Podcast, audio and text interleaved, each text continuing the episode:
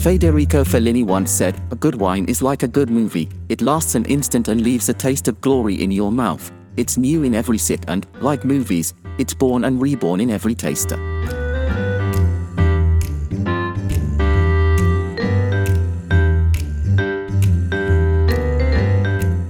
The taste of wine depends on the chemical components that are in it, such as sugars, acids, tannins, and alcohol. The taste is something that can give us an idea of the balance, intensity, and quality of the wine. But that in turn also depends on our perception and imagination. Wine flavors can be classified into four basic types sweet, sour, bitter, and salty.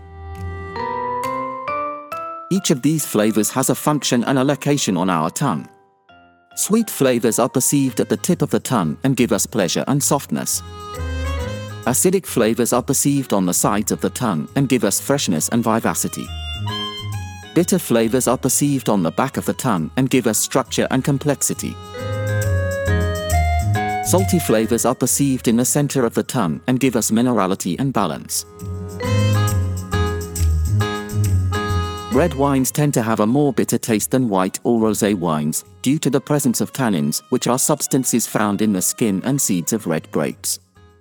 The tannins are responsible for the astringency or dryness that we feel in the mouth when drinking this wine. Tannins are also antioxidants and help preserve wine for longer.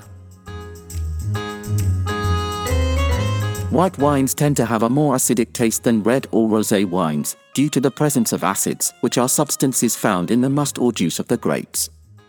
Acids are responsible for the acidity or freshness that we feel in the mouth when drinking a white wine. Acids are also antioxidants and help preserve the aroma and color of the wine.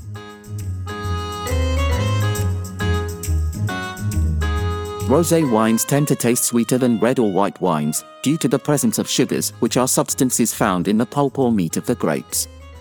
Sugars are responsible for the sweetness or smoothness that we feel in the mouth when drinking a rosé wine. These sugars are fermentable and help produce alcohol and carbon dioxide during fermentation.